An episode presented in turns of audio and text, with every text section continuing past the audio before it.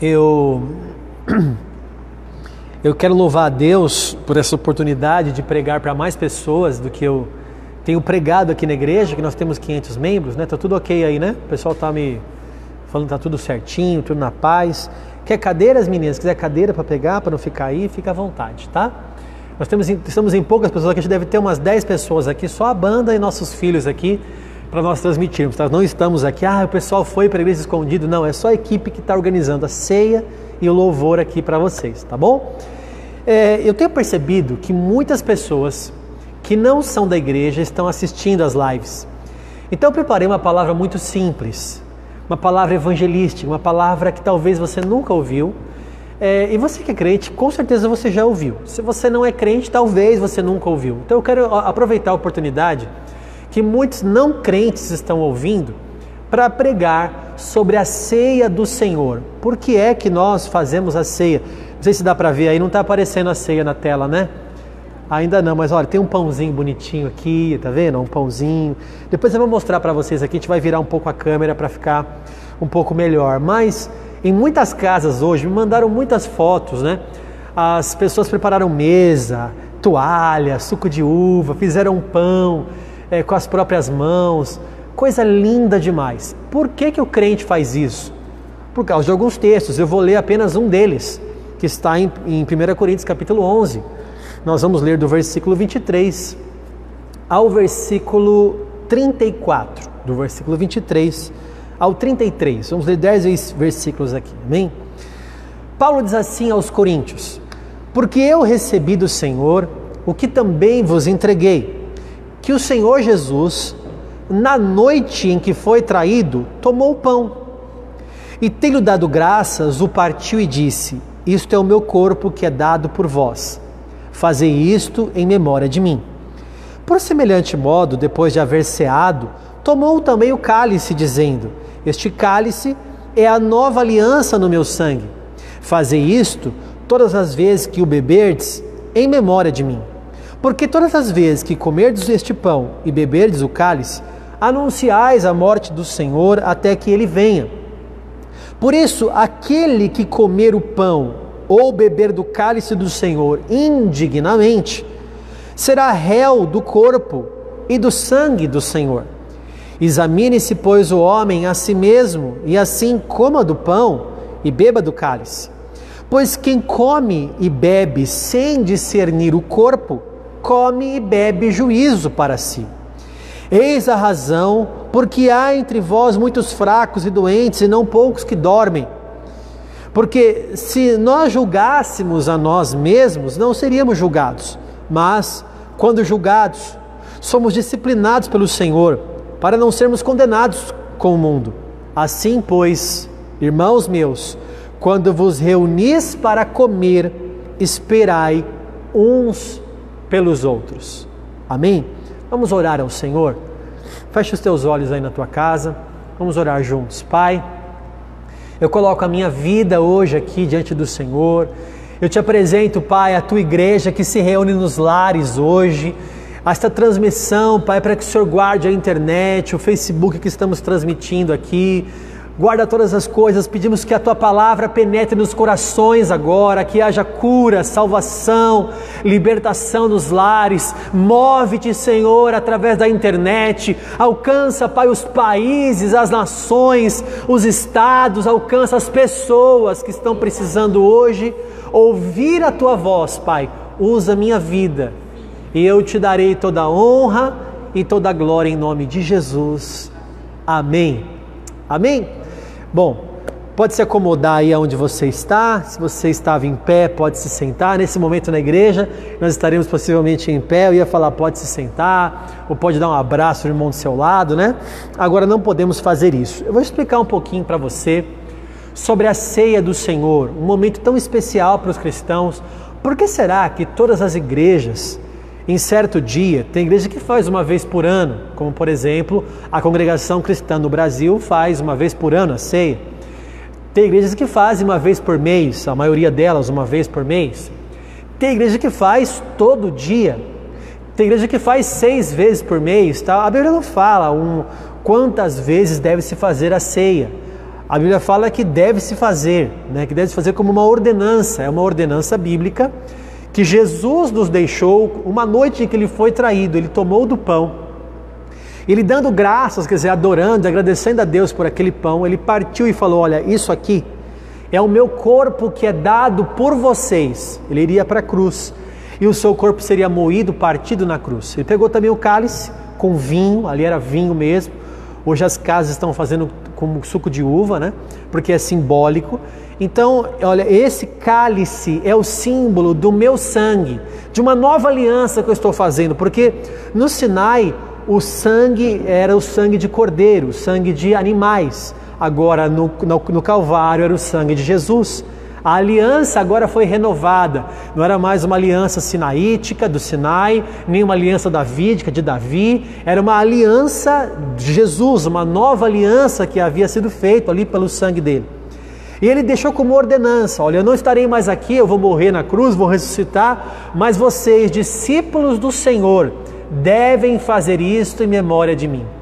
E esta é uma marca da igreja: comer do pão e tomar do cálice é a marca de um discípulo de Jesus, ou seja, uma pessoa que segue Jesus de verdade, que anda atrás do Mestre, que segue o Senhor, quem executa a ceia, quem pratica a ceia do Senhor, é prova que segue Jesus do fundo do coração, que segue Jesus de verdade. Então a gente faz esse culto todos os meses, mas a gente tem dificuldade às vezes de entender essa ordenança bíblica que o Senhor Jesus deixou para os seus discípulos, né? Que o corpo o, o pão simboliza o seu corpo e o vinho simboliza o seu sangue. E cada ceia que passa, eu, eu, eu, começo a perceber como Deus tem trabalhado nos corações das pessoas. Nós lemos aqui, estou voltando no texto aqui, as pessoas que celebravam a ceia, hoje nós partimos o pão, né? Mas a ceia naquela época também era um grande banquete. E se você ler todo esse texto que eu li, eu li apenas 10 versículos, mas nesse texto inteiro as pessoas se embriagavam porque bebiam demais, outros comiam tanto que não deixava para outras pessoas. Então Paulo escreve essa carta aos Coríntios. Olha, Coríntios, não é assim que toma ceia. Não é assim que se faz, porque enquanto uma pessoa está comendo muito, outro está passando fome. Enquanto um está ficando bêbado na hora da ceia, veja bem o que estava acontecendo na ceia. Enquanto um está ficando embriagado na ceia, outro não tem vinho para beber. Não é assim. Então, Paulo queria corrigir a ceia, a igreja de Corinto, que aprendeu com Jesus e com os apóstolos como, pra, como praticar a ceia, estava deturpando a ceia. Quer dizer, eles estavam se reunindo não para melhor, mas para pior. Estavam se reunindo e na hora de se, se reunir, ninguém esperava por ninguém. Vamos comer logo, estamos com fome, a gente vai comer esse banquete aqui. Quem chegar atrasado, chegou atrasado, quem não tiver, não tem. E aí, Paulo está corrigindo. Ele volta com as palavras do Senhor e diz: Olha, porque eu recebi do Senhor, eu também vos entreguei. E eu quero mostrar para você hoje um outro olhar, para você olhar para a ceia de outra forma. Você vai olhar para a ceia e você vai ver que há alguns lados para você olhar na ceia. E o primeiro lado que eu quero que você olhe é olhar para frente. Olhe para frente. Não literalmente, como eu estou fazendo aqui, olhando para frente, mas olhe para o futuro. Porque a ceia diz assim no versículo 24 que nós lemos: Fazer isto em memória de mim. Eu, eu falei para frente, né? Posso me, me, equivocar aqui? Primeiro, olhe para trás, tá? Olhe para trás. Esse é o primeiro, versículo 24. Olhe para trás, ou seja, olhe para o passado, tá? Eu falei para o futuro. Esse é o segundo passo. O primeiro passo é olhe para trás. Olhe para trás. Porque o versículo 24 diz assim: Fazer isto em memória de mim.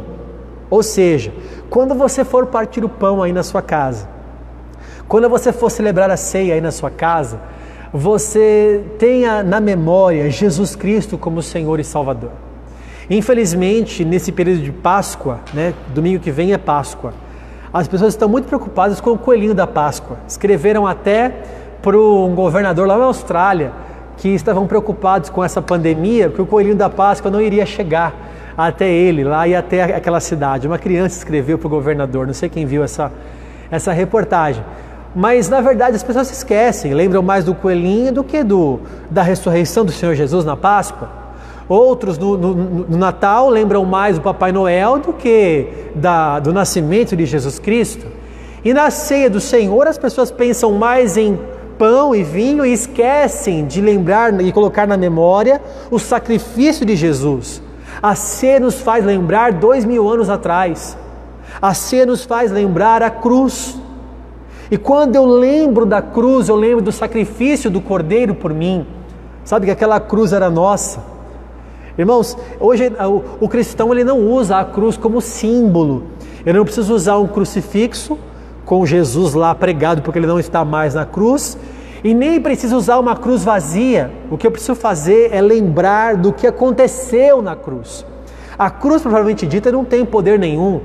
Eu não preciso passar num cemitério e fazer o sinal da cruz. Eu não preciso passar em algum lugar e fazer o sinal da cruz. O sinal da cruz não me dá proteção. A, a cruz no meu peito, no, no, num pingente, não me dá proteção. A cruz na minha parede não me dá proteção. O que eu preciso fazer não é uma cruz de pau, madeira, de ferro ou de ouro. O que eu preciso fazer é lembrar do que aconteceu na cruz. Quando você lembra do que aconteceu na cruz, sua vida é completamente transformada. Isaías 53, no versículo 4 e 5, eu vou ler na versão NVI agora, que diz assim: Certamente Ele tomou sobre si as nossas enfermidades, e sobre si levou as nossas doenças. Contudo, nós o consideramos castigados, castigado por Deus, por Ele atingido e afligido mas ele foi traspassado por causa das nossas transgressões, foi esmagado por causa de nossas iniquidades. O castigo que nos traz a paz estava sobre ele, e pelas suas feridas fomos curados. Jesus foi o Cordeiro de Deus que morreu na cruz e quando eu tomo a ceia, eu me, eu me lembro daquilo que aconteceu. Ele tomou sobre si as nossas dores, nossas enfermidades caíram sobre Jesus Cristo de Nazaré.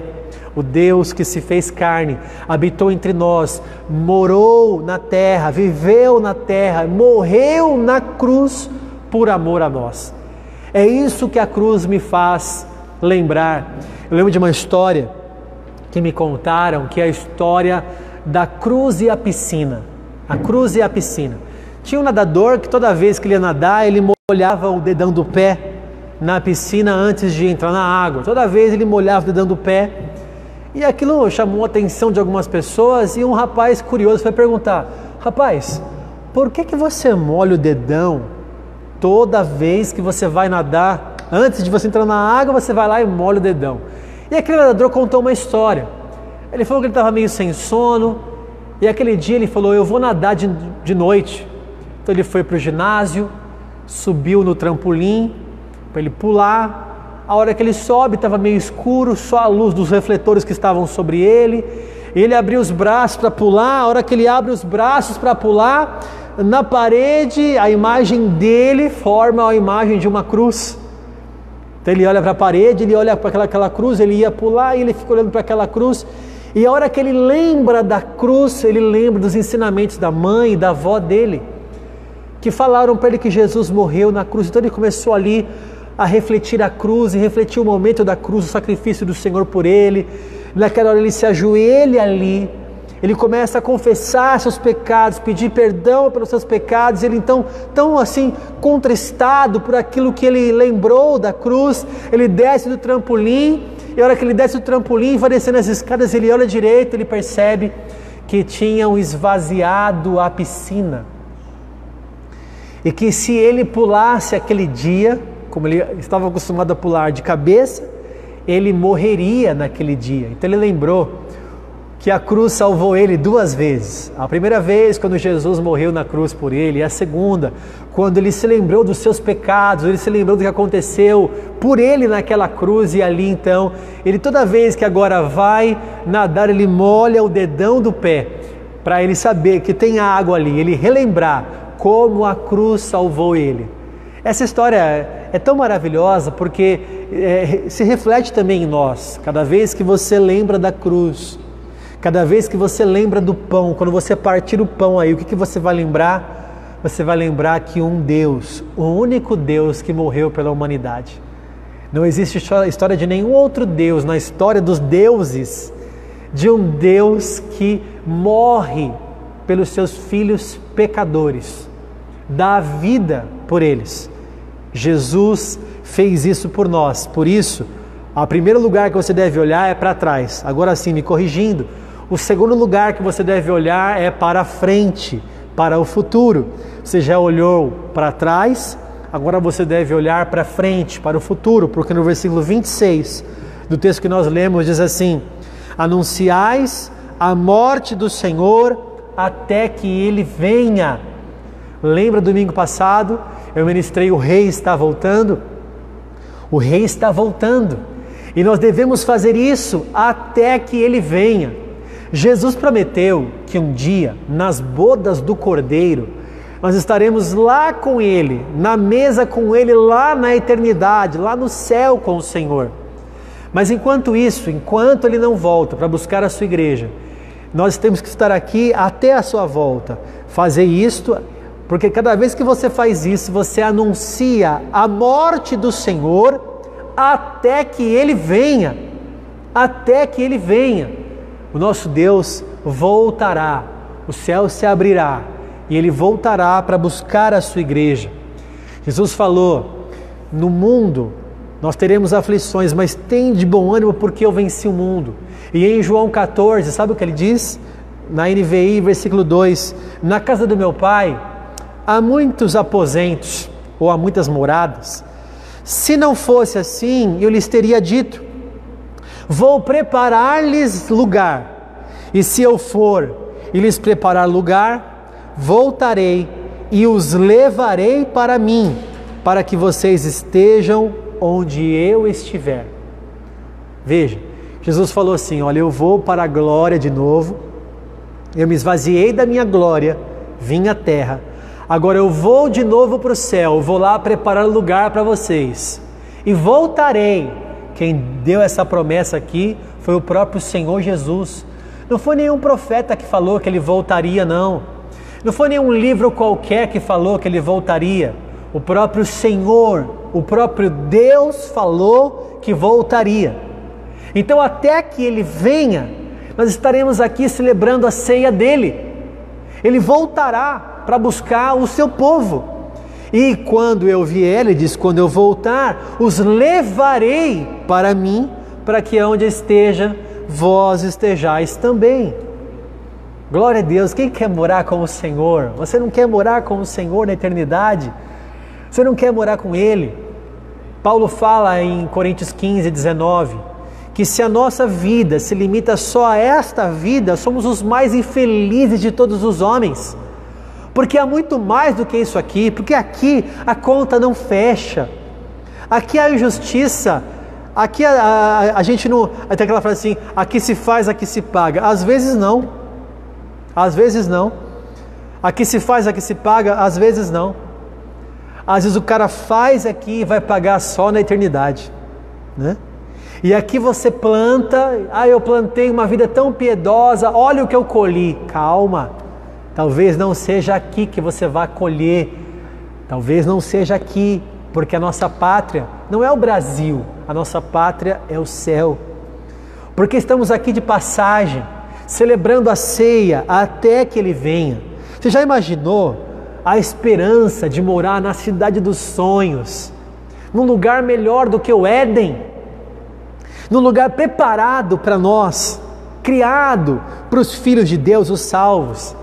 João recebe esse privilégio de ver algumas coisas, escrever o Apocalipse, né? ele recebe essa revelação. Tem de novo lá disponível a árvore da vida para nós comermos e vivermos para sempre. A Bíblia fala que lá não haverá lágrimas, não haverá pranto, não haverá dor, não haverá sofrimento. A melhor coisa disso tudo não são nem as mobílias do céu, mas a presença de Deus ali, Sabe lá no Éden, quando o Senhor conversava com Adão e Eva? Você imagina você ver a face do Santo Deus que nós servimos e contemplarmos Ele face a face e termos um relacionamento com o Senhor, Criador de todas as coisas? Eu não posso nem falar muito disso, senão vou me emocionar aqui demais. Viveremos com Ele eternamente. Viveremos com Ele eternamente. Então, primeiro, olhe para trás e lembre do sacrifício que ele fez. Segundo, olhe para frente e lembre do lugar que Ele preparou para você. A ceia também nos ensina olhar para dentro de nós mesmos. A hora que eu pego o pão, eu caio no versículo 28, que diz assim: Examine-se, pois, o homem a si mesmo. Quando eu pego o pão, então eu faço uma autorreflexão: Senhor, o Senhor morreu por mim, então meus pecados começam a vir à tona, as minhas falhas começam a gritar dentro de mim. A minha consciência pesa porque qualquer pessoa sincera que se examinar de verdade vai se achar pecadora. Qualquer pessoa que pegar do pão e se comparar com a santidade de Jesus, com a sua imperfeição, vai ver o quanto é pecador. E aí os pecados começam a gritar, e naquela hora nós começamos a pedir perdão. Senhor, tem misericórdia de mim. É uma hora de reflexão pessoal. A gente começa a vasculhar nossos pensamentos, analisar nossos comportamentos. Será que estamos vivendo como cidadãos do céu? Será que estamos expondo o Senhor novamente à vergonha e à cruz? Será que Cristo morreu em vão por nós? Será que ele morreu e o sacrifício dele foi em vão porque eu continuo no pecado, eu continuo falhando? O Salmo 139 diz assim: Sonda-me, ó Deus, e conhece o meu coração, prova-me e conhece as minhas inquietações, vê se em minha conduta há algo que te ofende e dirige-me pelo caminho eterno.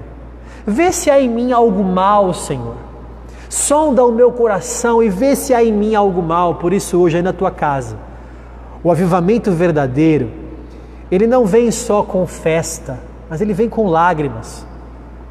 Irmãos, hoje o Brasil se juntou num jejum proposto pelo próprio presidente da República, para que todos nós nos juntássemos em jejum.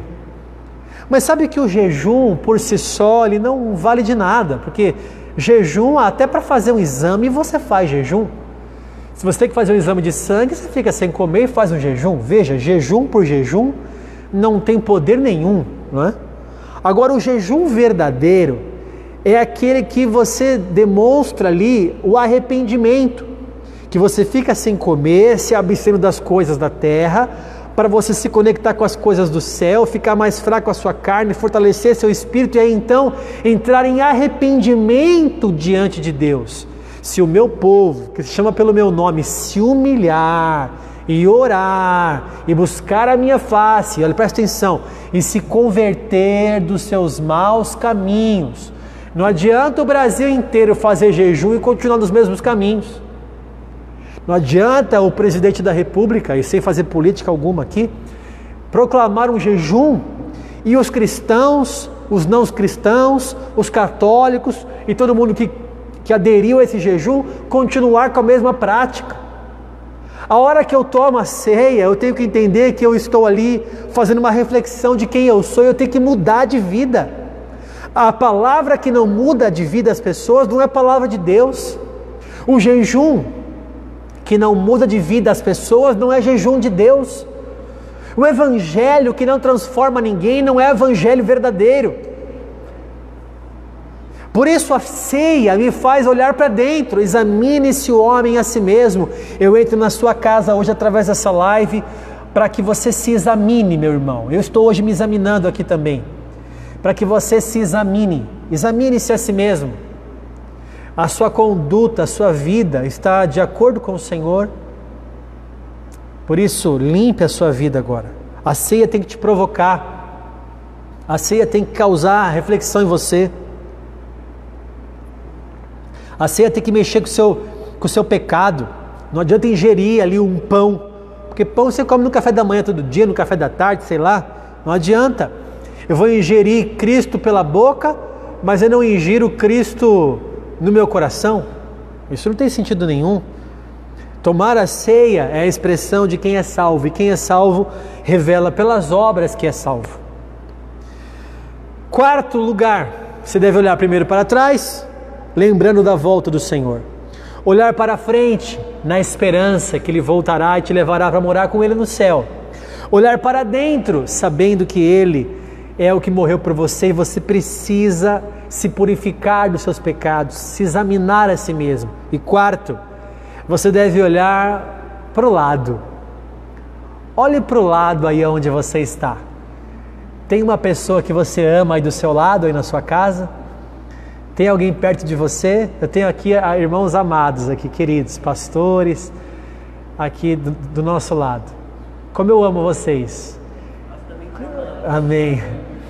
Você, quando eu olho para o lado, minhas filhas estão aqui, mais lindas do que nunca. Vem aqui, aparece aqui vocês duas. Vai, vai aparecer no meio do culto, porque aí a, a live vai ficar até mais, mais visualizada aqui. Vem cá, filhas, aqui, ó, vê se aparece vocês, ó.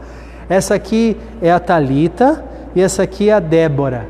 Minhas filhas lá da minha casa. Olha o cabelo que ela, a mãe fez babyliss hoje, né? Porque era ceia. Essa aqui passou chapinha, olha. Quando você olha para o lado, você lembra da ceia, da ceia.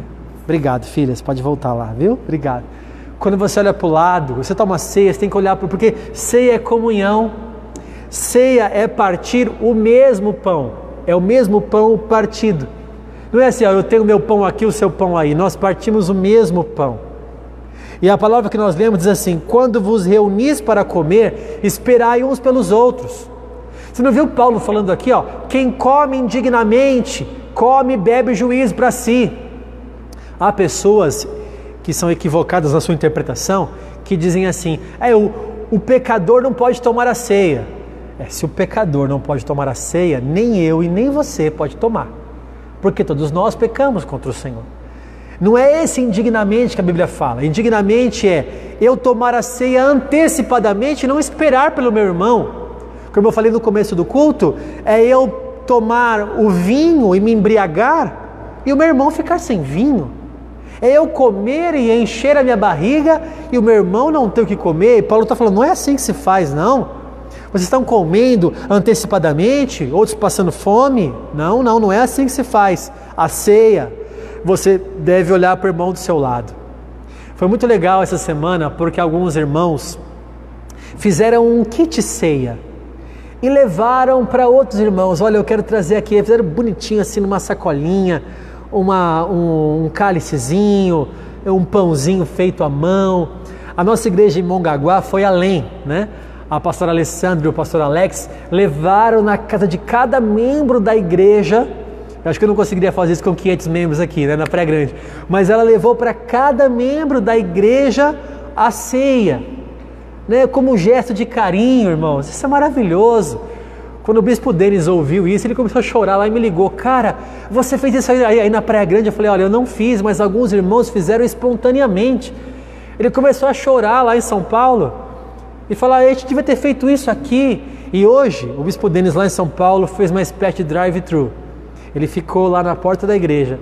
E as pessoas passando por lá, toda a igreja passou por lá. Ele abençoou todo mundo e deu também um kit ceia para essas pessoas e gravou um vídeo que vai sair essa semana para mostrar aqui na nossa igreja, né? Quer dizer, é, é, é, tão maravilhoso. Vou falar um nome aqui, vai.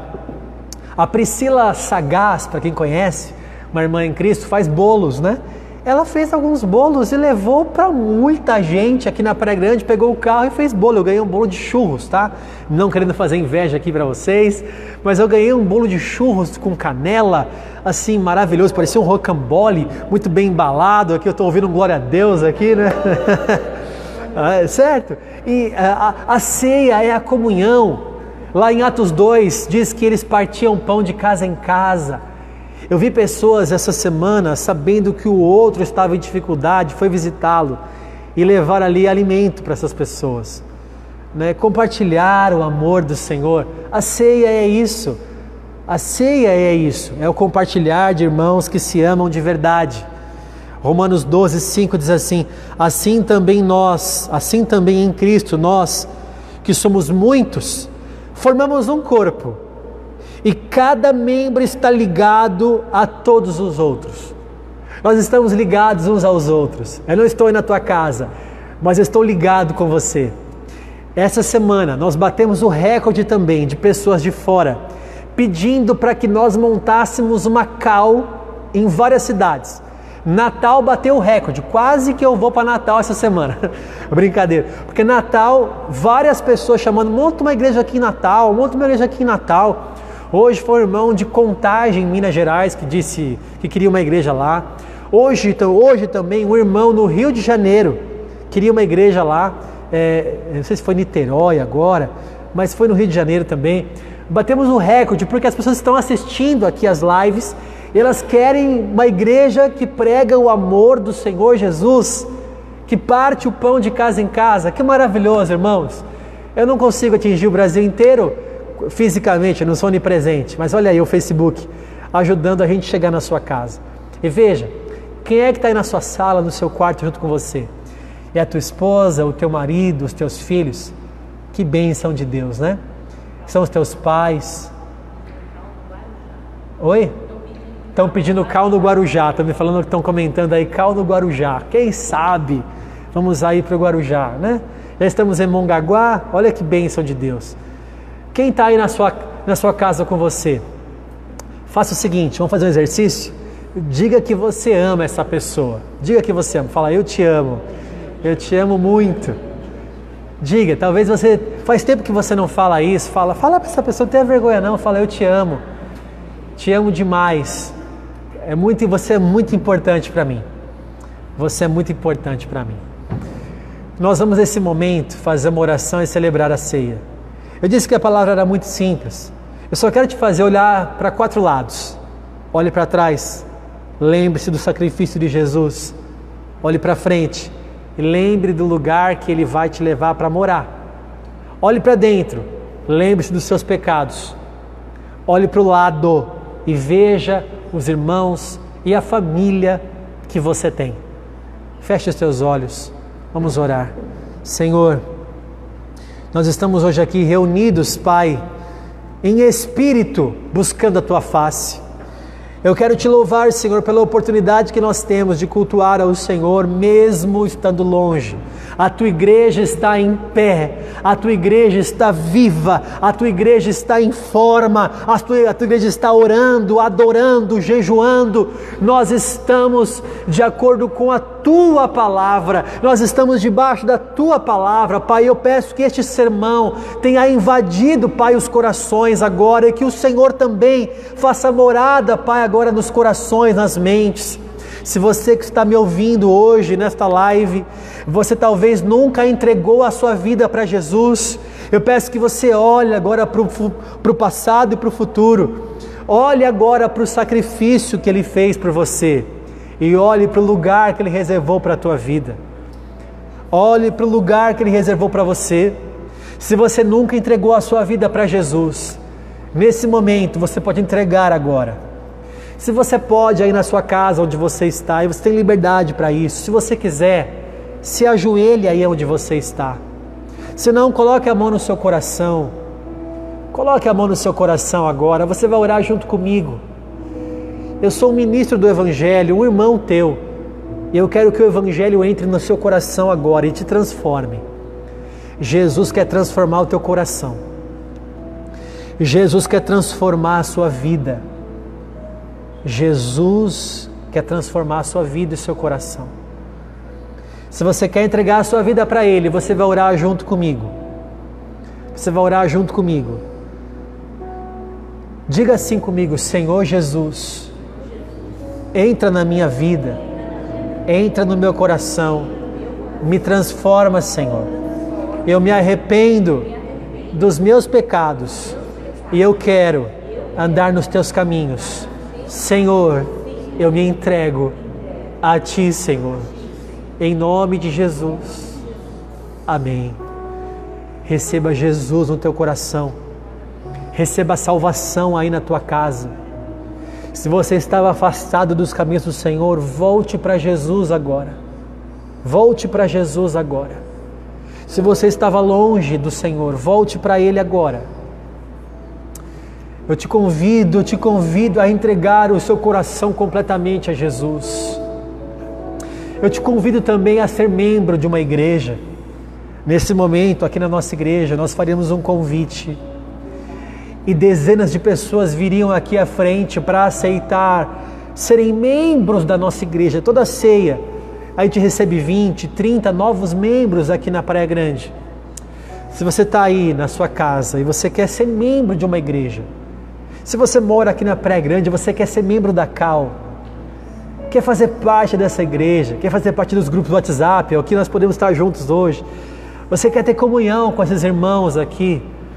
Você deseja isso? Mande uma mensagem depois no nosso Facebook. Fale, eu quero ser membro da igreja.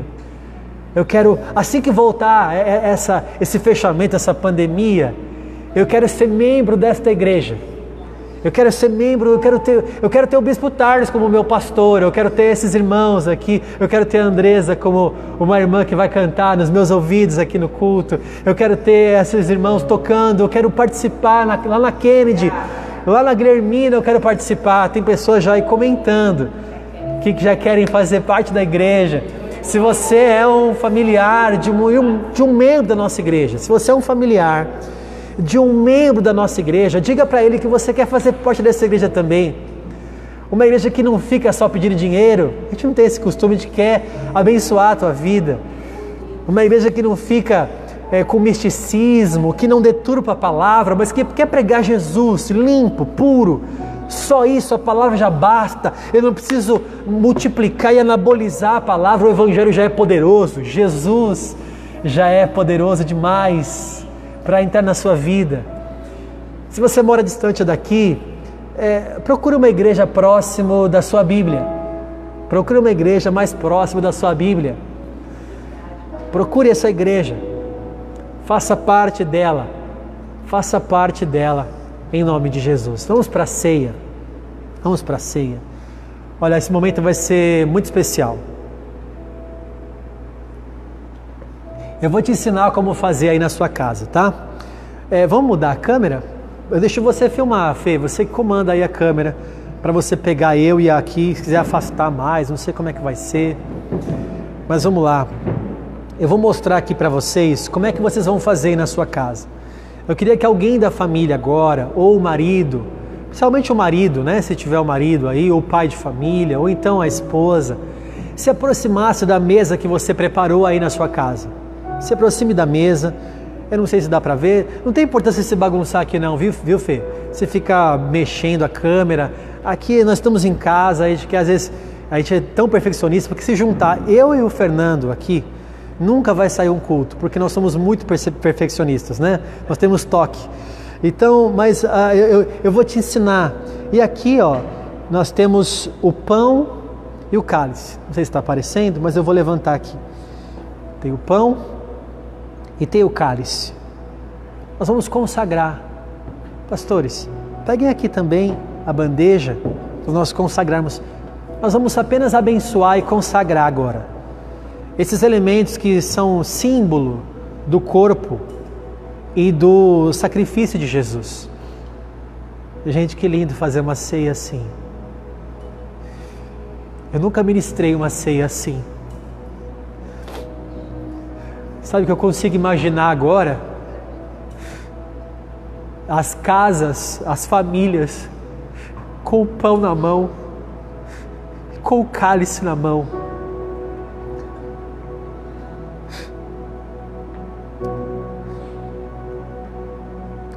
Eu nunca imaginei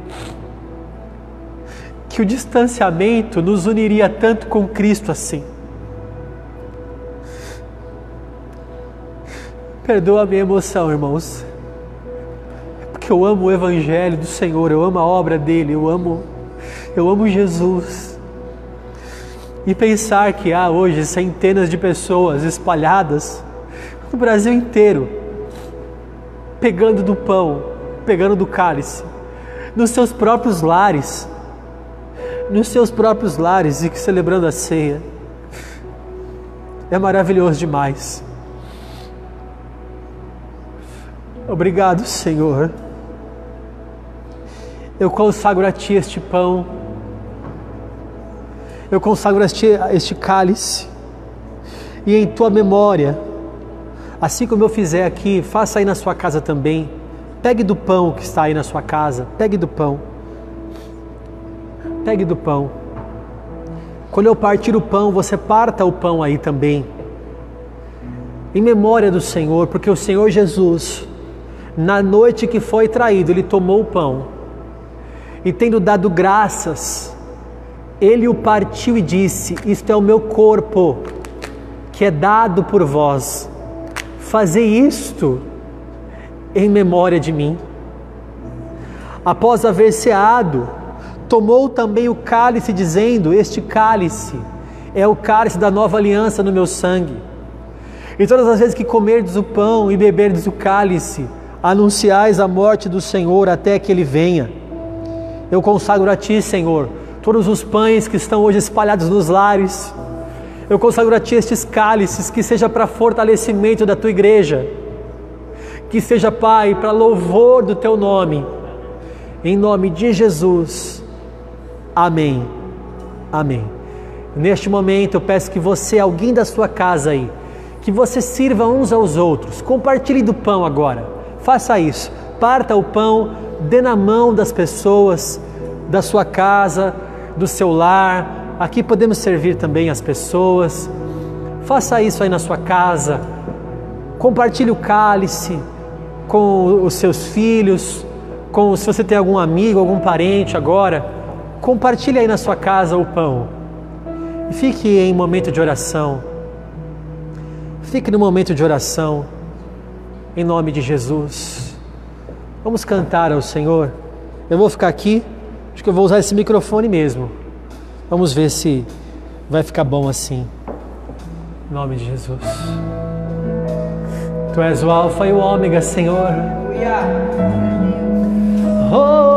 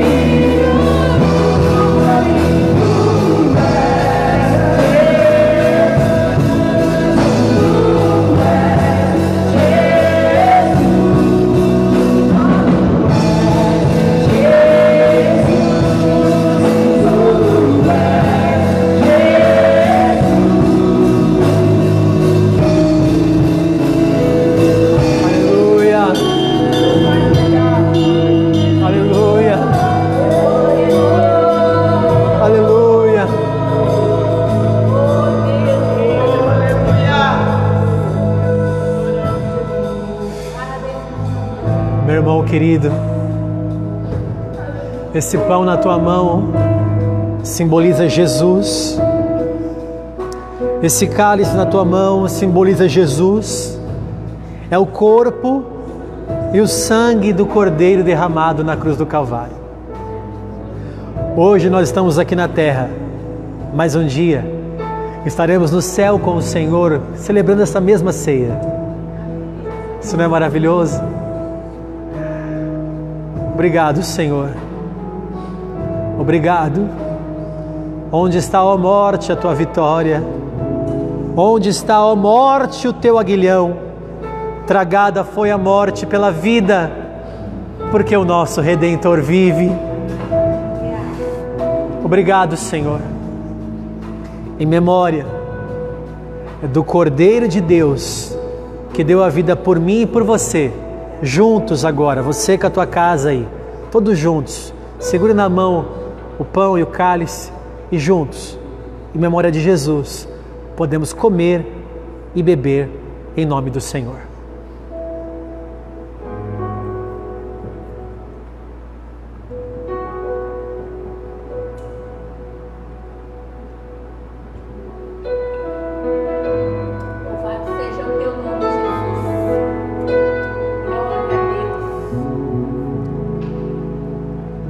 A Deus.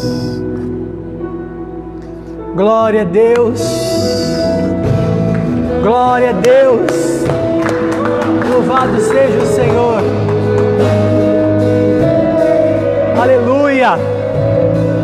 Glória a Deus. Glória a Deus. Olha, eu vou dar a bênção para você. Vou virar o celular para ver algumas mensagens. A gente vai tocar um louvor. Vamos fazer uns pedidos aí. O pessoal vai pedindo, a gente vai tocando aqui. Foi muito bom entrar na tua casa. Foi muito bom estar com você nesta noite. Deixa eu tirar aqui. Vamos lá. Que o Senhor te abençoe e te guarde. Que o Senhor resplandeça o rosto dele sobre ti. Que o Senhor tenha misericórdia de te dê a paz. Que você vá na paz do Senhor para o teu lar. Já está no teu lar já, né? Em nome de Jesus. Amém. Amém. Deus abençoe. Ó.